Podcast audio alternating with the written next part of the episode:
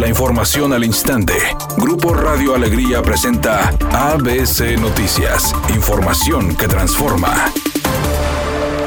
Después de tener hasta cuatro días consecutivos con un nuevo máximo de contagios de COVID-19, el secretario de Salud en el Estado, Manuel de la O, reveló que se presentaron 802 casos en las últimas 24 horas, además del fallecimiento de 20 personas, entre ellos un menor de 3 años de edad con síndrome de Down, que estaba internado en una clínica del Instituto Mexicano del Seguro Social. Además, una joven de 19 años hospitalizada en un centro médico de la Secretaría de Salud, quien no padecía comorbilidades, muriendo por el contagio del virus.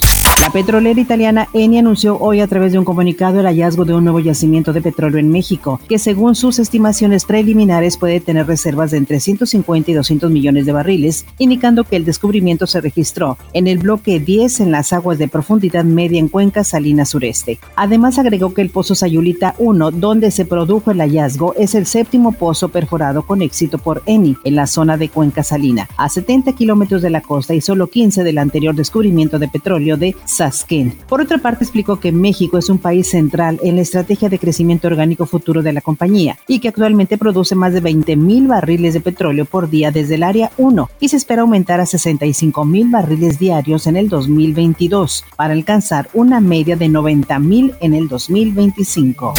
A tres meses del accidente en la línea 12 del metro capitalino, que dejó 26 muertos y un centenar de heridos, el presidente López Obrador informó que el empresario Carlos Slim se hará cargo de las obras de reconstrucción. Sin embargo, dijo que no habrá impunidad, que habrá sanciones a los responsables de la tragedia.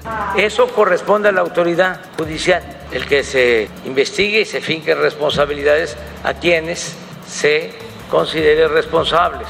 Asunto lamentable de esta desgracia. Editorial ABC con Eduardo Garza. Sancionar y suspender a los negocios rebeldes que no respetan las medidas de prevención anti-COVID es mejor que cerrar todo el sector productivo. La mayoría de las empresas respetan las medidas dictadas por la autoridad, por eso no es justo que por unos cuantos se suspendiera a todos. En el tema del COVID no hay que bajar la guardia, pero hay que seguir siendo productivos.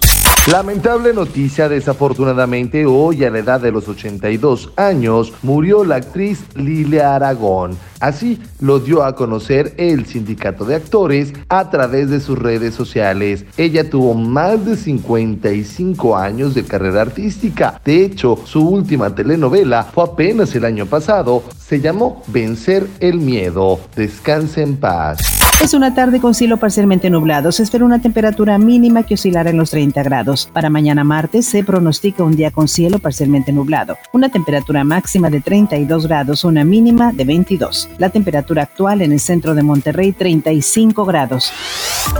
ABC Noticias. Información que transforma.